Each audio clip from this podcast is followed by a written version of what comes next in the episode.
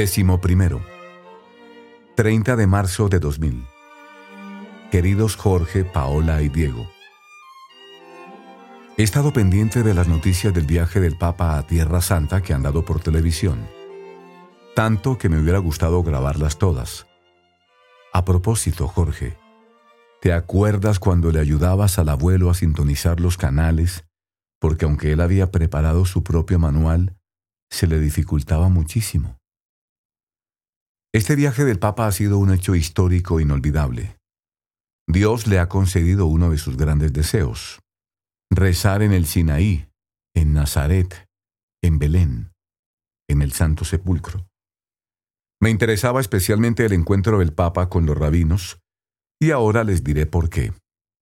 He podido bajar el texto de Internet y estas son las últimas palabras del discurso.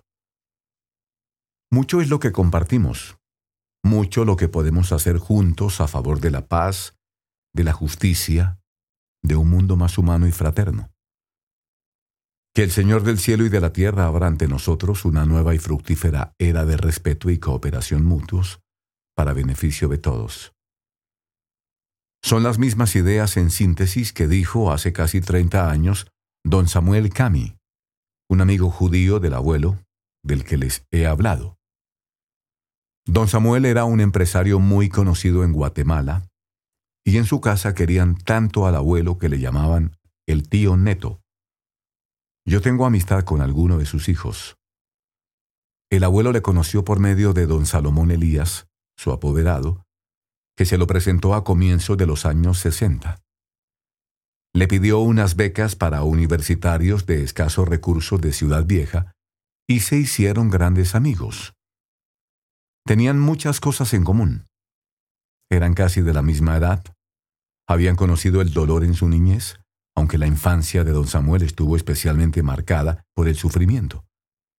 Y compartían un gran deseo por ayudar a la infancia y a las personas necesitadas.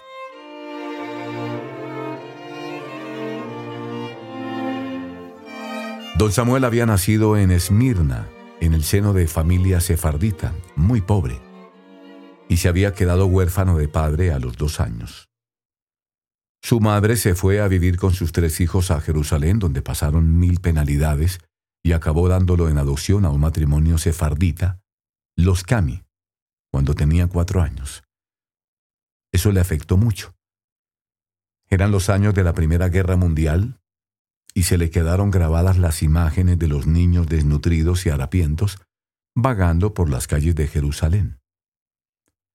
Había empezado a estudiar en una escuela de origen francés, pero la cerraron al terminar la guerra y perdió la oportunidad de estudiar en París. París. Quizá, si la historia hubiera seguido otro curso, hubieran coincidido en Francia. Los dos tenían el sueño de París. Era el sueño hecho realidad del abuelo y el sueño imposible de don Samuel. A comienzos de los años 20 murieron los padres adoptivos de don Samuel, que se quedó solo de nuevo.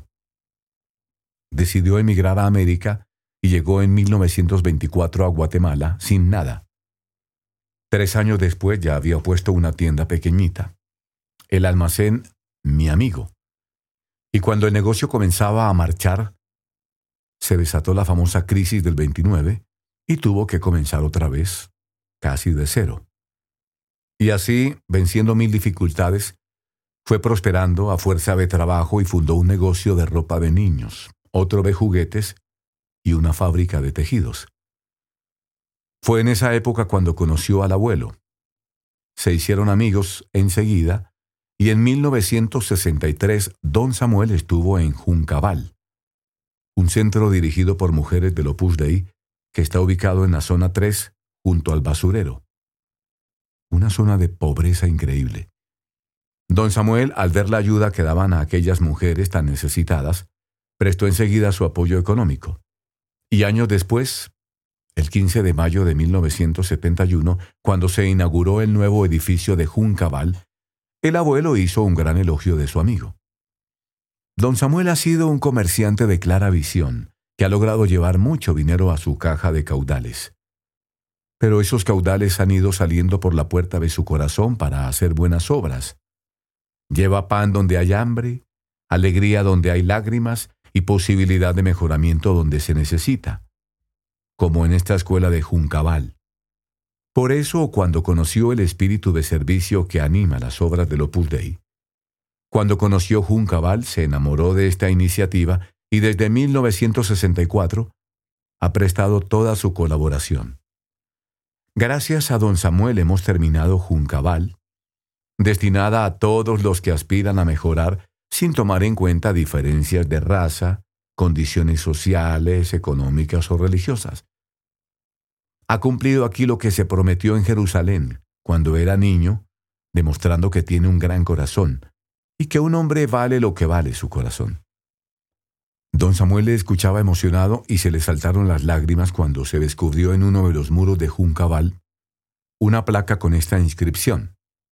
Fundación Samuel Cami, el patronato, las profesoras y las alumnas de Juncabal, a don Samuel Cami, en homenaje perenne por su generosidad, altruismo, sensibilidad social y desvelo por la juventud. Este día es muy especial para mí, dijo don Samuel, porque Dios me ha dado la vida y la oportunidad de poder cumplir mis promesas de ayudar a los pobres. Agradezco de todo corazón lo que he recibido del Divino Creador del universo. Los hebreos y los católicos deben cumplir con el mandato divino. Ama a tu prójimo como a ti mismo. El egoísmo humano impide tantas veces que se cumpla, pero si todos pudiéramos disminuir el egoísmo y amarnos más, el mundo cambiaría. Durante ese tiempo, el 3 de octubre de 1969, la Universidad de San Carlos le otorgó su máxima distinción, la medalla universitaria. Pocos meses después, el 26 de enero de 1970, a últimas horas de la tarde, le llamó Mari de Piñol para decirle que Sor María Teresa Vanegas había fallecido en accidente. Las ruedas crueles de un tren arrollaron el coche en que viajaba, escribía el abuelo. Y ella, que cumplía su misión en Nicaragua, se fue al cielo directamente. La súbita y tremenda noticia me dejó anonadado. Decía evocando sus años en el hospicio.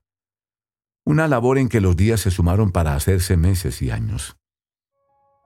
Juntos estuvimos en la brega, juntos luchamos, juntos pasamos penas y alegrías, y es que realmente lo único que vale la pena de vivir es el amor. Es el que transforma todos los actos de nuestra vida. Es el que hace que las cosas pequeñas tengan un gran significado. Cumplir la misión que da el Señor a cada uno en su puesto, sin querer salir de él. Y nada más por hoy. Con todo cariño, papá.